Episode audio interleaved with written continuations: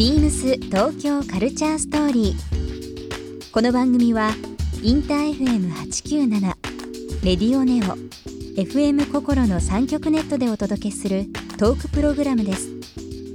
案内役はビームスコミュニケーションディレクターの土井博志。今週のゲストは作家の山内真理子です安住春子は行方不明などの著書を持つ山内さんのさまざまなアンテナや好奇心にフォーカスして1週間お話を伺っていきます BeamsBeamsBeamsTokyo Culture Story Beams Tokyo Culture Story This program is brought to you by Beams ビームスありとあらゆるものをミックスして自分たちらしく楽しむ。それぞれの時代を生きる若者たちが形作る。東京のカルチャー。ワクワクするものやこと。そのそばにはきっといつもビームスがいる。ハッピーな未来をつくりたい。東京のカルチャーは世界で一番面白い。ビームス東京カルチャーストーリー。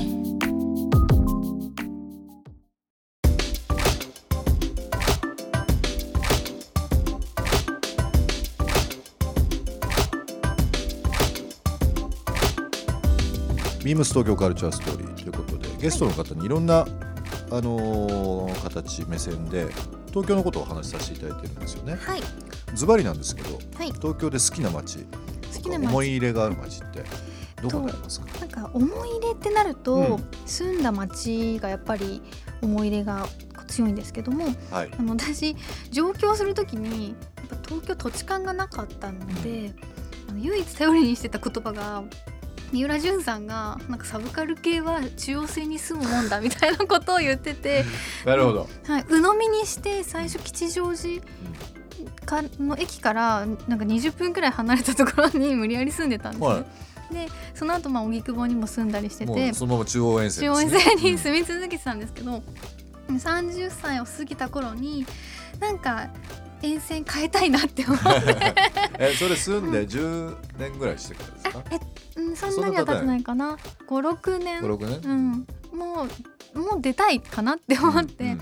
あの今なら出れるみたいな感じで、よしと思って、はいはい。線を離れて、はい、それであの思い切って西側じゃなくてん。東側、はい、あの今注目されてますよね、はい。昔栄えていた。うん。あの新やっぱ関東大震災まではうん。江戸からずっと中心地だったけども、その後西側に明け渡していたにぎわいを、うん。でもまたあの日比谷に新しい、えっと、ミッドタウン。ミッドタウンね。うん。できたりししてうんうんうん、なんかそんな感じでこうすごく今もあの賑やかになってきてて、うんちょうどねこう落ち着く そっち側が落ち着くようになってきてあのそっち側に引っ越しもして、なるほど。うん、なので同じ東京でもやっぱり違いますよね。中央沿線西側とね。はい本当に電車でもううん。10分20分ぐらいの距離なのに全然違いますよね、ああのまあ上野銀座日本橋日比谷有楽町、うん。まあ、あの界隈大きくくぐったあの界隈に、うん、よく行きますね。なる。ほど、い。生活圏をそちらに移されてるという部分で、なんかこう落ち着いてるって言い方だとなんだろうなちょっとくくれないくらいこうなん私渋谷とか新宿とかすよく行ってたんですけど西側に住んでた時、うん、ちょっと緊張しちゃうんですよね。うん。人いっぱいいるし家帰る時に電車めちゃくちゃ混むしめちゃめちゃ混むし。ナーバスになっちゃうみたいな。家に帰ること考えるとナーバスになっちゃうけども早く家に帰りたいみたいな。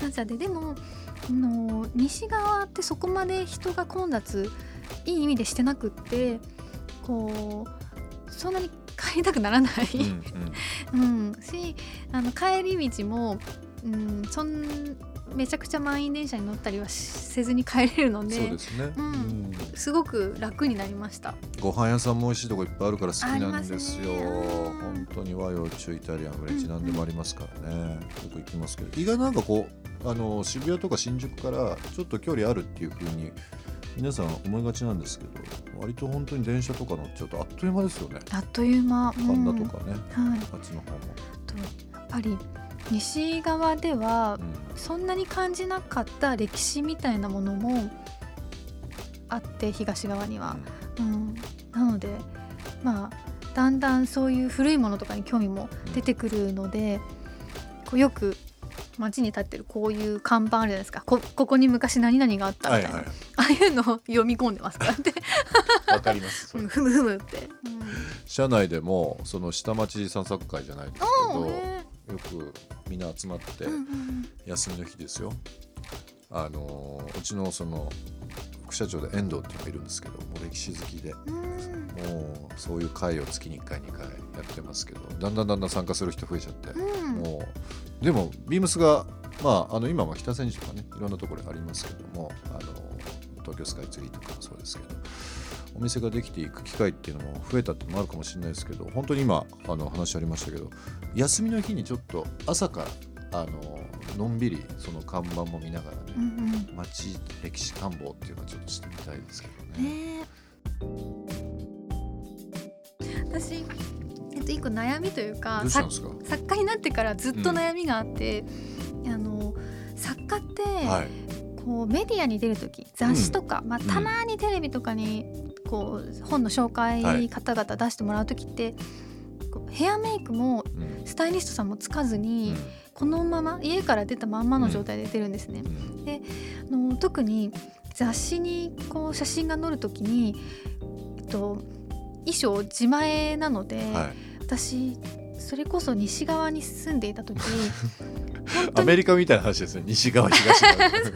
西海岸に住んでた時、あの撮影の前にええ。超慌ててビームスジャパンに駆け込んでしょっちゅう服買ってたんですよ。本当ですか？はいはい。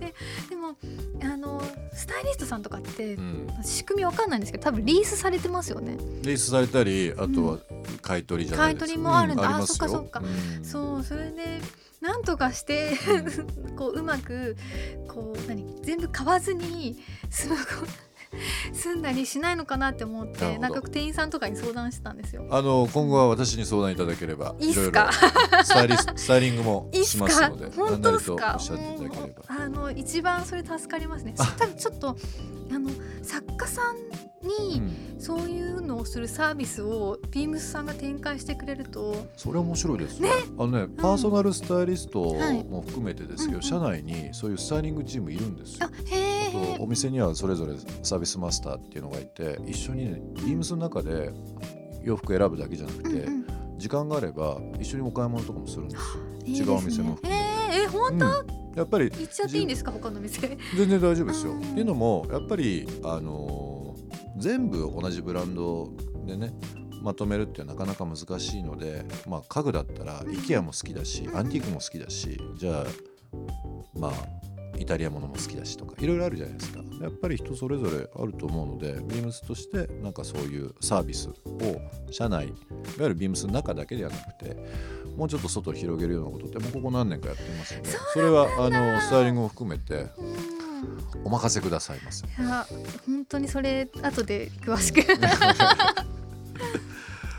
あの1週間いろい。ろお話しさせていただいて、まあ、小説についてのお話はもちろんそうですけど結構そのサブカルの話とか映画の話とかはい。それこそ山内さんのアンテナの話などを含めていろいろさせていただきましたけども、えー、と今日が5月18日金曜日なんですがはい。何か告知とかあればはい。教えていただいてもよろしいですか、はい、えっと、最新刊が、えー、と出ている頃ですね、えー選んだ孤独は良い孤独」という本で、と、川出書房新社さんから発売されてます。はい。はい、でこの本、あのーえっと私、まあ、女性ではあるんですけども今まで書いてきた小説全部主人公は女性だったんですけど今回は全部男性が主人公の短編集になってます。